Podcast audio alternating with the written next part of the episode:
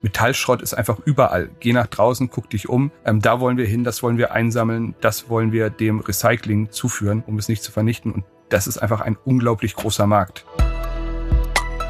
Willkommen zu einer neuen Folge des Neugründerzeit Podcasts. Mein Name ist Fabio Gresis und mir gegenüber sitzt heute Thilo Hamm, einer der drei Gründer des Unternehmens Scrapbees, die Schrottbienen. Was genau es damit auf sich hat, wird uns Thilo jetzt erzählen. Viel Spaß! Thilo, mein Lieber, ich bin total froh, dass wir heute hier sind. Ja, uns Fabio. gegenüber sitzen und einfach ein bisschen quatschen können. Ich bin total froh, jetzt einfach wieder was Neues zu lernen, einfach mal so einen Einblick in eine Welt zu bekommen, in die ich sonst nicht so reinschaue. Was macht ihr mit Scrapbees, die, die Schrottbienen? Was, was träubt euch an? Was ist das, das Businessmodell hinter eurer Firma? Wir kümmern uns um die äh, Digitalisierung der ersten Meile im Metallrecycling. Das heißt, wir kommen mit unseren Autos, unseren B-Vans genau dahin, wo der Metallschrott entsteht. Zu dir nach Hause, zum Handwerker auf die Baustelle oder zu kleinen Firmen. Was das Besondere ist, wir analysieren vor Ort das Material, laden es in die Fahrzeuge ein, verwiegen es ähm, und stellen damit eine Sortenreinheit her. Sortenreinheit hilft uns, dass wir jederzeit wissen, wovon wir wie viel Material in unseren Autos haben und sie dann zum bestmöglichen Abnehmer lotsen können und hilft natürlich auch dir als Endkunde, weil wenn wir dir helfen, dass du nicht Kupfer-Stahlschrott, sondern rein Kupferschrott uns verkaufst, ähm, kriegst du einen höheren Preis dafür. Und es hilft natürlich der Umwelt, weil umso reiner ein Stahl ist oder ein eine Metall ist und kein, keine Mischung von verschiedenen äh, Metallen ist, umso besser ist der Stahl, der hinterher das äh, Stahlwerk wieder herstellen kann und daraus generieren kann. Wie, wie kam diese Idee zustande? Wenn man jetzt in so einem hippen Zeitalter, in dem wir leben, da muss ja immer irgendwie neue Innovation und aber wenn man jetzt sagt, so wir, wir setzen irgendwo an, was es schon ganz lange gibt, ist die Gefahr, dass man quasi sagt, ja, wie macht man das denn? Das hilft eigentlich auf das Gründerteam zu gucken. Ähm, wir sind ein Team von drei Leuten. Florian Kriependorf ist Jurist, Sebastian Kopstan ist ITler und ich habe mal Elektrotechnik studiert und ein MBA gemacht.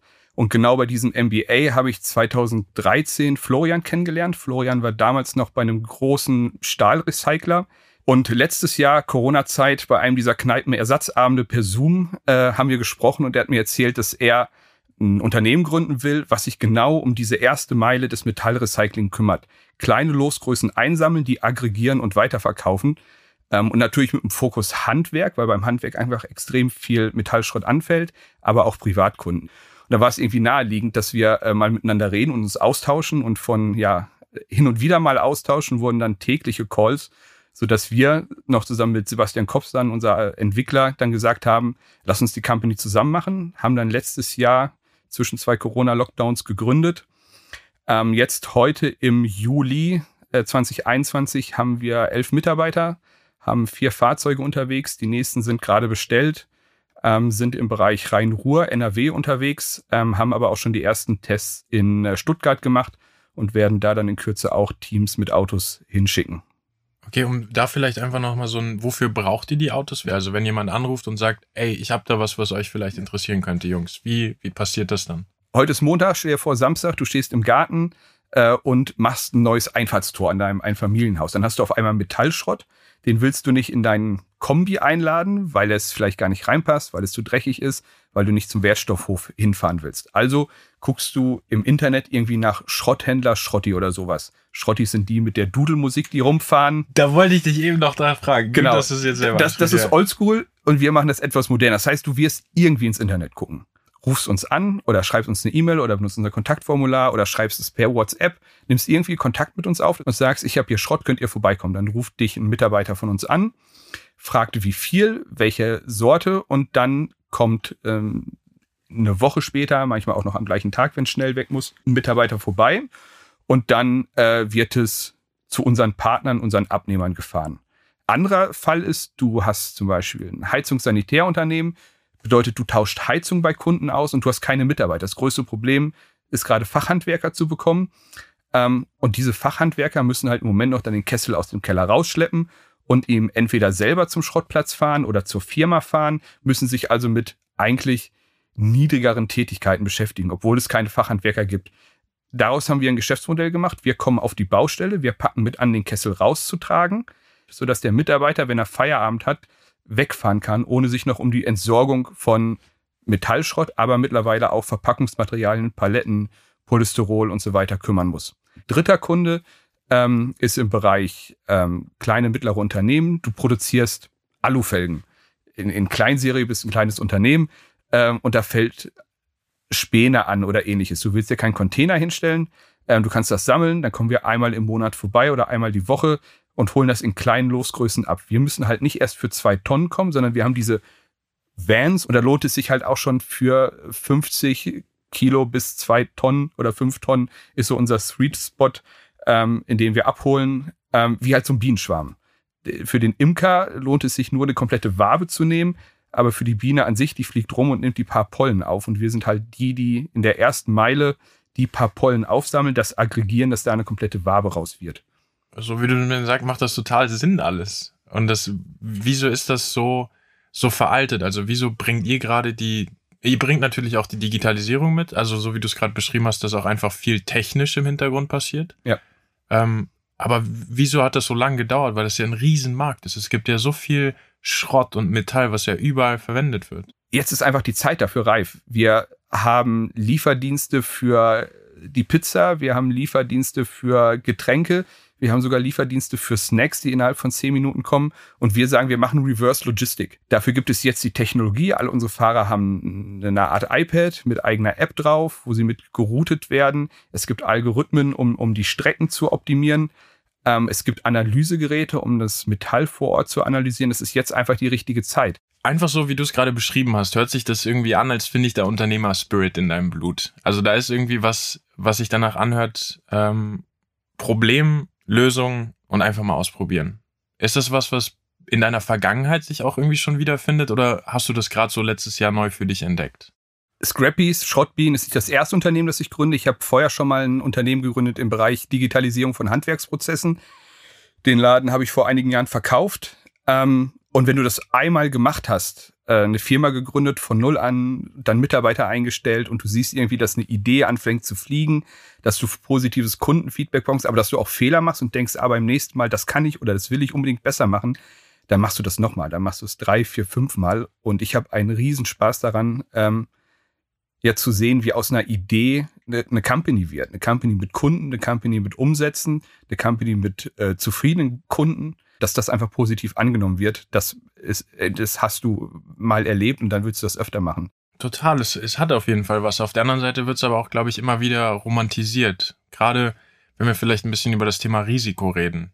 Wenn man sagt, da ist auf jeden Fall einfach ein riesengroßes schwarzes Loch und irgendwie muss man gucken, wie baue ich denn da jetzt meine Brücke drüber, dass ich da an der anderen Seite rauskomme und trotzdem vielleicht meine Miete zahlen kann. Gründen ist, ist ein Auf und Ab und zwar ganz, ganz extrem ich mag das. Ich habe Spaß daran, vor Herausforderungen zu stehen und nicht zu wissen, wie ich das mache. Das sage ich jetzt, wo, wo ich gerade einen guten Tag habe. äh, äh, hätten wir uns am Donnerstag getroffen, wäre es wahrscheinlich anders. ähm, aber es, wenn du da keinen Spaß dran hast, dann, dann ist es schwierig. Andererseits, und das sage ich allen, und da bin ich extrem dankbar für, für das Team, feiert Erfolge. Ähm, wir haben immer ein Bier oder auch schon mal eine Flasche Champagner im Kühlschrank, um Dinge, wenn sie gut laufen, einfach zu feiern, weil es kommen wieder schwierige Zeiten, die kannst du nicht feiern, aber dann in den guten Momenten, äh, sei es äh, Investoren-Talks oder sei es äh, Großkunden, die man gewinnt, äh, dann dann einfach auch das zu genießen, den Moment, weil der trägt einen dann über die nächsten zwei Wochen, wenn es wieder ein bisschen schwieriger wird. Ich finde diesen Ansatz echt schön, einfach immer mal wieder so eine, so eine Flasche Champagner im Kühlschrank zu haben und einfach die dann auch mal aufzumachen, weil ganz oft ist es ja so, dass man sich in diesem gerade in der Gründungsphase ganz oft auch unter diesen Bergen von Arbeit verlieren kann, weil es gibt immer was zu tun. Man ist eigentlich nie wirklich fertig. Und wenn man es da zwischendurch nicht schafft, einfach mal kurz auf die Bremse zu treten und zu sagen, ey, wir legen jetzt einfach mal kurz die Füße hoch und stoßen an, weil wir haben echt einen geilen Job gemacht. Das ist ja. unglaublich wichtig. Ja, absolut. Hilft vielleicht auch, dass ich bin äh, äh, schon ein bisschen älter als 30, jünger als 40 ähm, und äh, Sebastian das gleiche und Florian ist äh, Mitte 40 äh, wir haben schon ein bisschen was gesehen. Wir haben irgendwie auch vielleicht ein, Umfeld, das uns so ein bisschen erdet. Wir haben äh, Kinder, Familie, Freunde ähm, und nicht nur gerade die Arbeit und arbeiten zwar auch viel und hart, aber ähm, ich glaube, das macht noch mal was mit dir, äh, wenn du wenn du auch noch ein bisschen was schon erlebt hast und weißt, dass auch wieder andere Zeiten kommen, aber auch andere Dinge hast, die dich so ein bisschen erden oder dir irgendwie gut tun. Wenn du jetzt sagst, wie man sein Sozialleben auch füllt, auf der anderen Seite bist du Chef. Du gibst anderen Leuten auch, auch oder ihr mit, mit Scrabbies einen Job. Ja. Und da würde ich vielleicht einfach so ein bisschen drüber reden, weil das hast du ja in, in einem Angestelltenverhältnis zum Beispiel nicht, dass du auf einmal anfängst, Leute einzustellen. Da muss man ja eigentlich irgendwie dann so der, der Kopf der Firma sein. Was ist das für ein Gefühl, auf einmal Menschen einen Arbeitsplatz zu geben? Durch eine durchgeknallte Idee, die man vielleicht hatte, mhm. zu sagen, ey, wir wachsen, wir haben Geld, wir können euch bezahlen, steigt doch mit ins Boot ein. Es ist erstmal äh, ein Verantwortungsgefühl, das wir haben für unsere Mitarbeiter, dass wir keinen Blödsinn machen mit der Company, damit die weiter ihre Miete und ihre Familien ernähren können. Das ist uns absolut bewusst. Das wollen wir auch. Ähm, andererseits ist ein ganz tolles Gefühl, dass wir vor einem Jahr da saßen mit einem Pitch-Deck oder noch nicht mal ein Pitch-Deck, einfach mit unserer Idee und jetzt leben Familien von dem, was, was wir da irgendwie ausgeheckt haben. Und es werden immer mehr. Das ist ein gutes Gefühl. Wie sieht das aus, wenn wir jetzt so ein bisschen über Wachstum reden? Wie hm. wächst man als Firma? Habt ihr, du hast eben gesagt, dass ihr viel über Online-Werbung geht. Ist das so euer Hauptansatz? Oder äh, es gibt ja die, die Beispiele von an den Türen vorbeilaufen und klopfen und sagen, mhm. hey, wir haben hier irgendwie was. Wie, wie läuft das bei euch ab? Also wie, wie plant ihr zu wachsen und wie wächst ihr momentan? Ein ganz großer Teil läuft über Online-Werbung, um die Privatkunden zu akquirieren. Das ist einfach alternativlos heutzutage. Und das andere, um an die Handwerksunternehmen zu kommen, suchen wir einerseits Partner, die schon im Handwerksbereich unterwegs sind und das ihren Kunden anbieten können, zum Beispiel als Value Add. Sprich, wenn du von mir Produkte kaufst, kommen die Schrottbienen und holen die alten Produkte auf der Baustelle wieder ab. Ähm, das ist eine spannende Sache, aber auch ähm, über Verbände zu gehen. Wir sind gut vernetzt in, in Handwerkskammern und so weiter. Da kommt mir meine Historie als Elektroingenieur und ehemaliger Handwerksunternehmensbesitzer äh, zugute. Wenn wir jetzt noch mal so ein bisschen äh, deine erste Gründung und die jetzige Gründung vergleichen, hast du da spontan noch irgendwie was, was hochkommt, wo du sagst, ey, das habe ich damals, wie konnte ich nur? Und natürlich mache ich das jetzt so. Gibt es da irgendwie spontane Situationen, die hochkommen? Ich wollte damals immer alles richtig machen äh, für das Produkt und für den Service und den annähernd perfekt machen, um ihn dann auszurollen. Jetzt merke ich, es ist viel wichtiger, loszulegen und auch neue Regionen zu erschließen und auch Fahrer einzustellen ähm, und auch mit denen zusammen das Produkt weiterzuentwickeln. Es ist nicht eins zu eins vergleichbar, aber der, der Punkt, um zu wachsen und die Schnelligkeit zu wachsen, äh, ist mein Mindset jetzt ein ganz anderer, als er damals war. Wie unterscheidet sich denn deine zweite Gründung jetzt zur ersten? Also dadurch, dass du am Anfang auch vielleicht alleine warst und jetzt auf einmal zwei Jungs um dich rum hast, wo dann eher ein Wir machen das als ich gründe alleine. Kannst du da vielleicht so ein bisschen drüber reden? Was, was sind da so die, die fundamentalen Unterschiede für dich jetzt? Erstmal ist es besser. Also ich würde, wenn ich äh, ein drittes Mal oder ein viertes Mal gründen würde, immer im Team gründen. Es ist in guten Zeiten gut, Leute zu haben, mit denen man Erfolge feiern kann. Es ist aber auch in schlechten Zeiten gut, äh, die Tränen sich gegenseitig zu trocknen. Und es ist immer gut, jemanden äh, zum Austausch zu haben, der genauso committed für die Firma ist, der, der genauso von der Firma auch abhängig ist und eine ehrliche Meinung gibt und auch immer zur Verfügung ist. Es hilft auch, seine Ideen immer wieder zu challengen mit anderen Leuten. Ich habe viele gute Ideen, aber ich habe auch genauso viele äh, Flausen im Kopf, die zu schlechten Output äh, werden würden, wenn es nicht Mitgründer gibt, die mir die manchmal austreiben. Genauso auch bei den anderen. Das Wichtigste ist zuhören was der andere sagt, weil da kommen häufig auch gute Ideen raus. Ihr habt ja euren Standort auch in NRW. Können wir vielleicht einfach mal kurz ein bisschen darüber quatschen, warum habt ihr hier angefangen? Kommt das einfach aus dem Grund, dass ihr alle hier lebt oder ist NRW der Gründerstandort, der irgendwie am sinnvollsten war, um anzufangen? Beides. Also wir leben, alle drei Gründer leben in NRW. Und NRW ist halt spannend. Es ist extrem dicht. Es gibt eine, eine hohe Einfamilienhausdichte. Ähm, es gibt eine Menge Mittel-KMUs also mittelständische Unternehmen der Metallverarbeitung, was sich vom Sauerland bis zum, zum äh, Ruhrgebiet hinzieht, ähm, sind also auf der Abnehmerseite schon mal hervorragend äh, bedient. Wir haben ein gutes Straßennetz, um von Stadt zu Stadt zu kommen. Ähm, Im Moment sind unsere Fahrzeuge von äh, Duisburg bis runter nach Leverkusen stationiert. Ähm, wir arbeiten dezentral, sprich die Fahrer nehmen die Fahrzeuge mit nach Hause und von, von da aus dann weiter los um zu testen, ob das auch funktioniert, äh, wenn wir nicht selber persönlich immer vor Ort sind, haben wir ähm, jetzt in Baden-Württemberg den ersten Test gemacht, haben da Fahrzeuge fahren lassen und haben äh, das als sehr positiv empfunden. Gibt ein paar Spezialitäten in jeder Region, ähm, können, haben aber damit bewiesen, dass unser Geschäftsmodell überall in Deutschland funktioniert.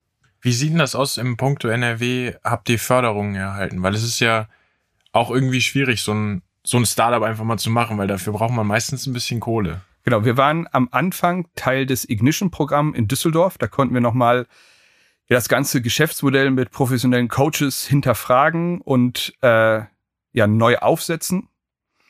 Und dann sind wir, oder ist einer aus unserem Team Empfänger des Gründerstipendiums, was ihm natürlich hilft, weil kannst du dir vorstellen, die Firma gibt's ein Jahr, wir haben Mitarbeiter, äh, da ist jetzt das Gehalt, das man sich selber auszahlt, noch nicht so groß. Ähm, und da hilft uns das Gründerstipendium, das auch echt sehr unbürokratisch funktioniert, sehr, sehr weiter. Können wir vielleicht einfach mal so ein bisschen darüber reden, was, was habt ihr bis Ende des Jahres noch vor? Oder wir sehen über die nächsten zwei Jahre, ja. was ist, was ist die Vision, die, die euch antreibt? Wir sind jetzt gerade im Fundraising-Modus, das heißt, wir sammeln jetzt gerade Geld ein, ähm, um den Unterbau zu schaffen. Wir wollen Vertriebsleute einstellen, wir wollen uns im Marketing äh, verstärken, um den Unterbau zu schaffen, um dann noch schneller zu wachsen. Im Moment wachsen wir mit einem Auto ungefähr pro Monat, äh, wollen das aber dann ab nächsten Jahr äh, viel, viel schneller machen, um schnell neue Regionen zu erschließen. Das heißt, bis Ende des Jahres ist unser Ziel, äh, den Unterbau zu schaffen für schnelles Wachstum, um dann auszurollen. Wir haben jetzt, äh, wir sind seit Dezember operativ unterwegs, ähm, haben da viel gelernt, können das jetzt noch verbessern, wissen, was wir brauchen. Das haben wir vor, bis Ende des Jahres zu verbessern, um dann ähm, auszurollen. Tilo, dann würde ich an der Stelle jetzt einfach ganz herzlich Danke sagen. Danke für den Einblick in deinen Arbeitsalltag, in, in die Vision, die ihr drei Jungs da versucht oder nicht nur versucht, sondern bereits tagtäglich umsetzt. Und würde einfach von meiner Stelle aus sagen, ich drücke euch die Daumen. Ihr macht das gut. Und Danke, es war total Fabio. schön zuzuhören. Vielen Dank für deine Zeit und deine guten Fragen. Und da sind wir am Ende einer weiteren Podcast-Folge angekommen. Danke fürs Einschalten, danke fürs Zuhören. Und falls du jetzt Lust hast, direkt einfach weiterzuhören, dann schau doch mal auf gründen.nrw vorbei oder auf der Podcast-Plattform deiner Wahl. Es gibt noch ganz viele Folgen und ganz viele spannende Geschichten. Viel Spaß damit.